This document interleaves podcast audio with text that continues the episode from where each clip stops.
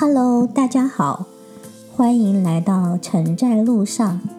我是晨晨 Selina。无论你是偶尔路过，还是要和我同行一阵子，都是我们作为路人奇妙的缘分。我都要非常真诚的感恩你的到来。如果你喜欢的话，还请点赞、订阅和留下你宝贵的建议哦，我非常需要你们的支持。今天想和你们分享的话题是：不现实的梦想和妄想能成真吗？我终于去斯坦福大学面试了。事实上，哪个少男少女没有上天入地？排山倒海的非常梦想，只不过在生活面前，很多人放弃了自己童年的梦，成为现实的追随者。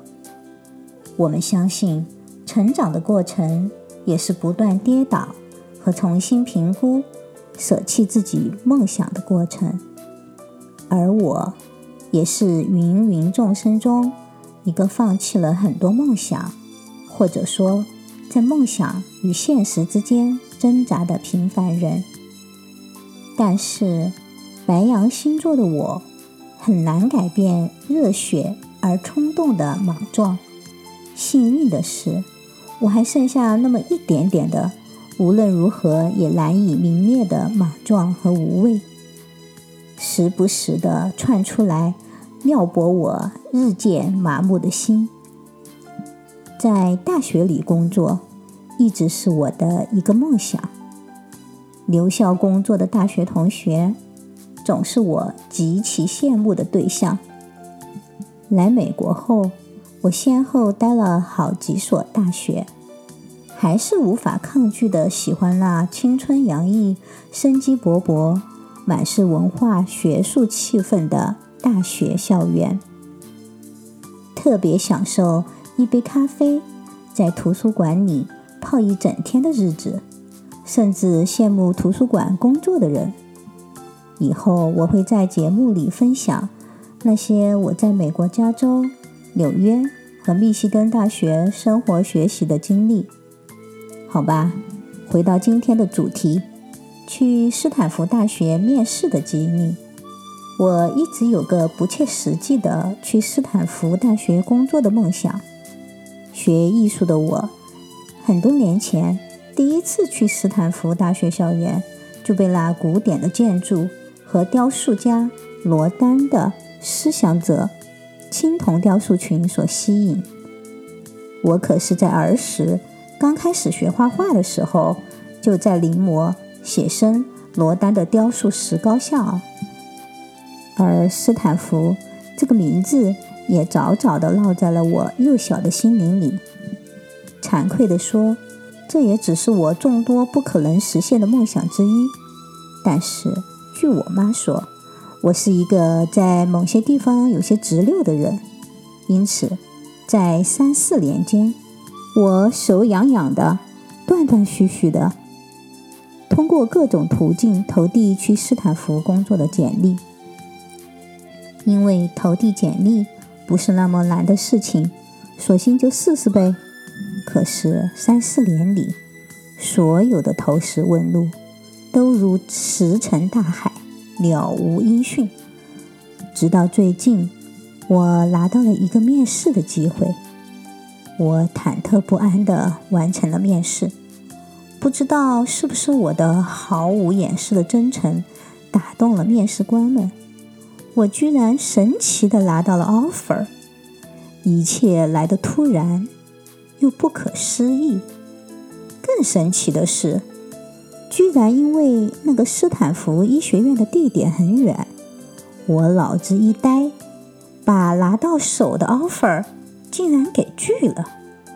不知道中了什么邪，至今难以启齿和后悔万分。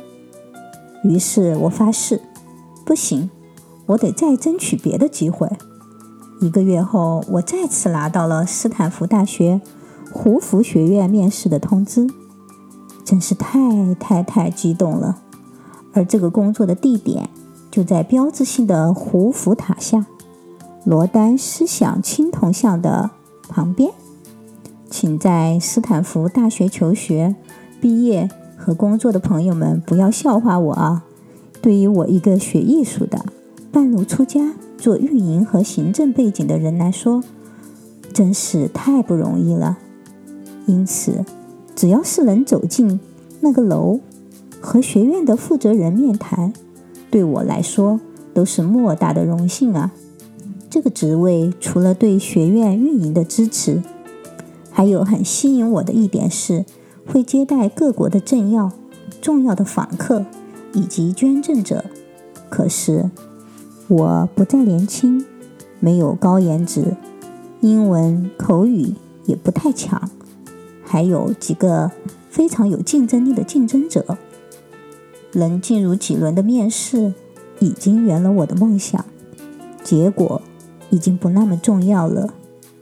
因为这让我领悟到，当人渐渐老去，保留一份赤子之心，偶尔少些理性，也未尝不是件好事吧。